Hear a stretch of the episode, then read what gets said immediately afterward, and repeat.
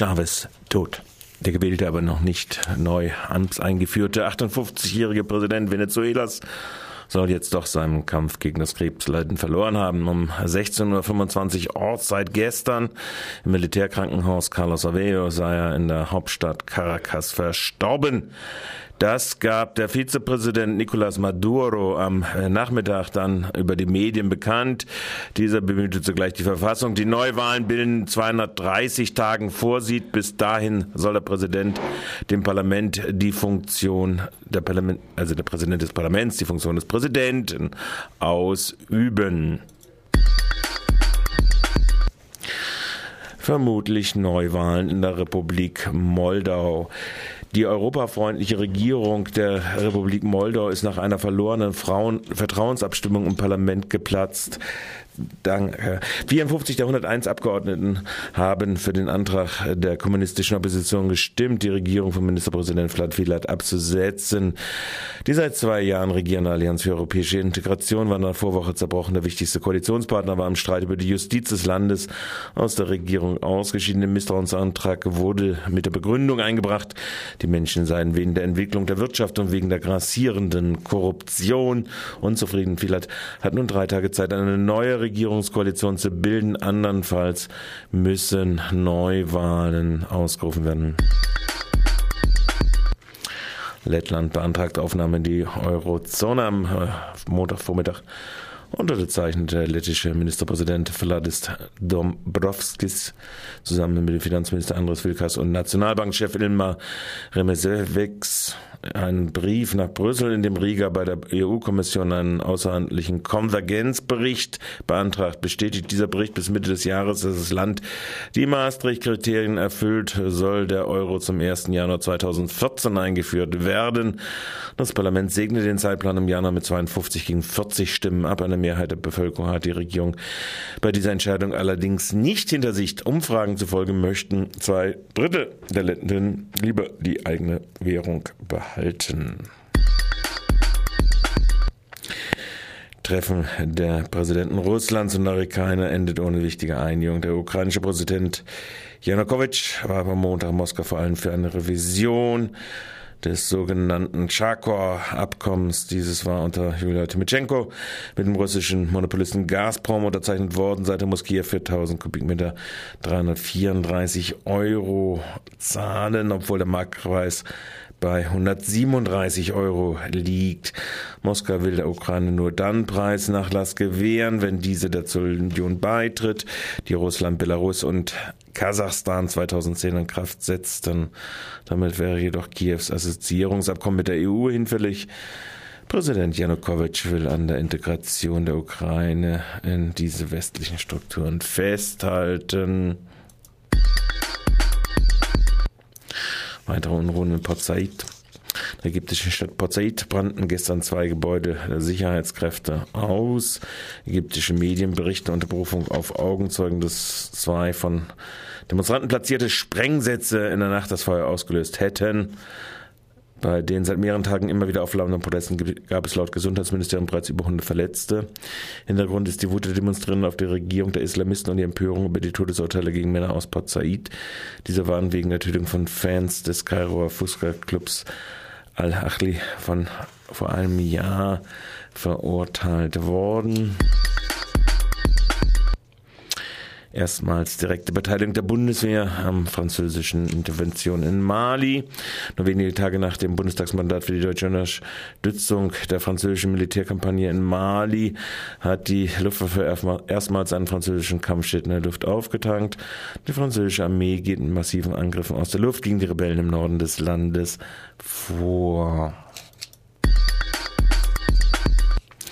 SPD Schmiedel bejubelt Vergeudung weiterer Steuergelder nachdem am Dienstag der Bahnaufsichtsrat weitere zwei Milliarden die Vergeudung eines mangelhaften, wie anerkannt, unwirtschaftlichen Tiefbahnhofs vergeuden will, zeigte sich der SPD-Fraktionschef Klaus Schmiedel im, im baden-württembergischen Landtag erleichtert und erfreut.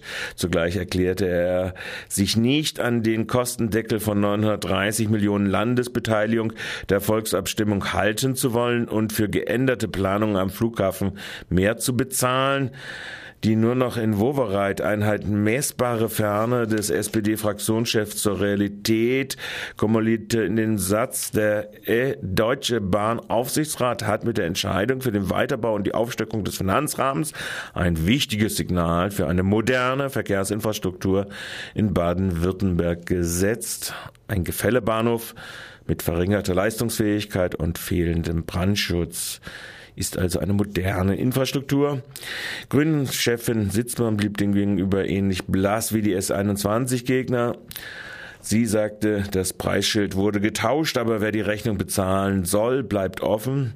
Die Parkschützer erklärten, Bahnaufsichtsrat ist in höchstem Maße unverantwortlich, weil nicht mal der Rechnungshof abgewortet werde und die weiteren Kostenexplosionen ebenso ungesichert seien wie die jetzt beschlossenen zwei Milliarden Zusatzfinanzrahmen.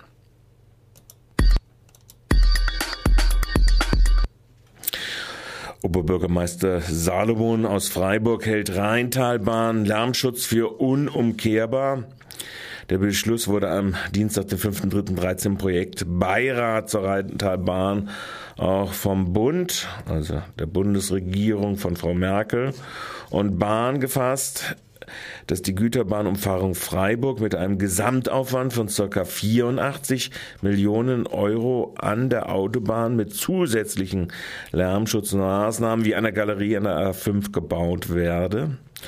Ob dies vor dem Hintergrund der Schuldenbremse des Bundes und der bekannten Finanzprobleme der Bahn AG wirklich, wie vom Freiburger Oberbürgermeister eingeschätzt, ein Zitat unumkehrbarer Beschluss ist, wird sich erst zeigen müssen, zumal die Planfeststellungsverfahren neu aufgerollt werden müssen. Autonomes Zentrum Kulturschock Zelle in Reutlingen vor dem Aus. Das seit über 40 Jahren bestehende selbstverwaltete Zentrum Kulturschock Zelle in Reutlingen ist in seiner Existenz bedroht. Die Stadt möchte der Zelle auf bürokratische Weise den Garaus machen. In einer Verfügung verlangt die Stadt Reutlingen eine Gaststättenkonzession von unkommerziellen Freiraum. Es geht um alles oder nichts, ist aus der Zelle bezüglich der anstehenden Gerichtsprozesses zu hören. Am Mittwoch, den 20. März um 9 Uhr wird das Verwaltungsgericht in Sigmaringen darüber entscheiden, ob die städtische Verfügung nach einem, einer Gaststättenkonzession für die Zelle rechtmäßig ist. Eine autonome Selbstverwaltung Verhandlung ist aus Sicht der Zelle mit einer Gaststättenkonzession nicht mehr möglich. Trotz der existenzbedrohenden Situation ruft die Zelle zwar zu kreativen Aktionen im Vorfeld und zum Besuch des Prozesses in Sigmaringen auf, allerdings werden gleich nach Verhaltensregeln aufgestellt. Im Gericht soll eine friedliche Atmosphäre herrschen. Störaktionen im Gericht sind von der Zelle nicht erwünscht. Last not least ein Kurzkommentar.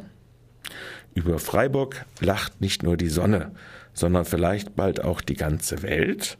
Ausgerechnet der kongeniale Planer des Tiefturmbaus zu Babel mit dem Titel Stuttgart 21 hat die Gunst des Freiburger Preiskomitees für den Neubau des Rathauses in drei Pavillons gewonnen sechsstöckigen Pavillons.